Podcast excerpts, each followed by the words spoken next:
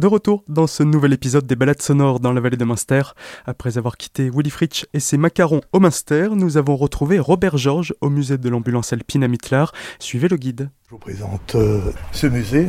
On entre par euh, la partie extérieure, donc, qui est elle-même consacrée à l'historique de la guerre, pour commencer, les aboutissements de la guerre, enfin les. À la veille de la guerre, donc. Euh, qui explique donc tout d'abord le début de cette guerre et les aboutissements de ces batailles. Et puis on arrive, on arrive très naturellement, bien sûr, à la ligne de front qui se trouvait tout autour de nous. Le musée de l'ambulance alpine de Mittlar, qui a été euh, conçu il y a une dizaine d'années, après avoir euh, découvert euh, au fond de la cave ici quelques fresques qui restaient, donc qui dataient de, des années donc de des années 15, 1915 à 1918.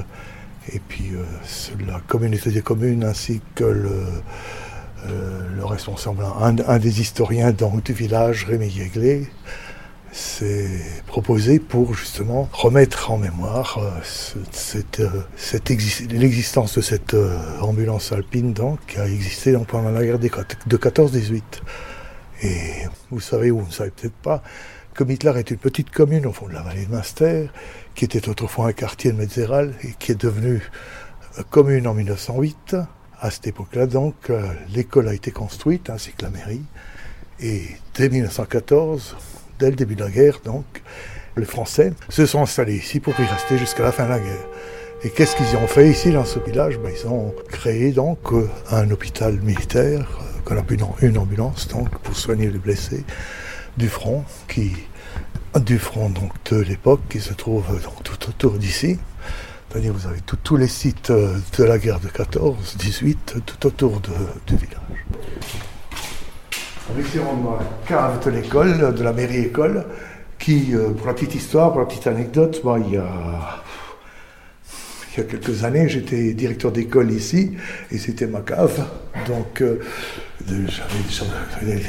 cette cave était bien sûr très sombre, mais on devinait derrière les peintures des fresques et des écrits qu'on a depuis fait restaurer. Vous voyez, vous voyez ces, ces, fleurs et ces, et ces bordures, et puis les salles, bien sûr, les salles de pansement, les tout, l'ensemble ici de cette cave, c'était une partie donc, de cet hôpital militaire qu'on appelait donc ambulance militaire.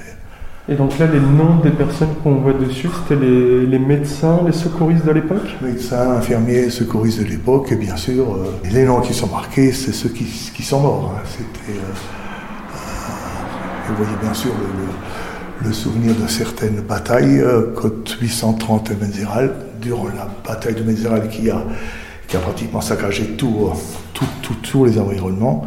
Mais il resté pratiquement le seul village encore de la vallée à rester entier, entre guillemets, puisque le, le pour Médéral, par exemple, était complètement détruite pendant la guerre, puisque la ligne de frontière se trouvait entre Médéral et Mitlar, euh, à l'entrée du village.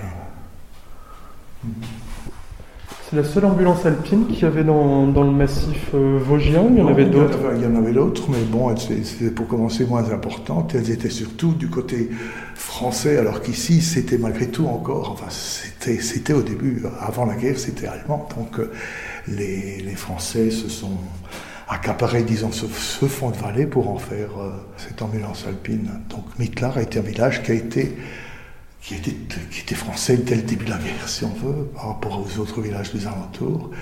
Sans oublier qu'ici, il n'y avait plus que les femmes, euh, les, les, vieillards et les enfants, puisque les hommes étaient partis à la guerre, bien sûr, du côté allemand. Hein.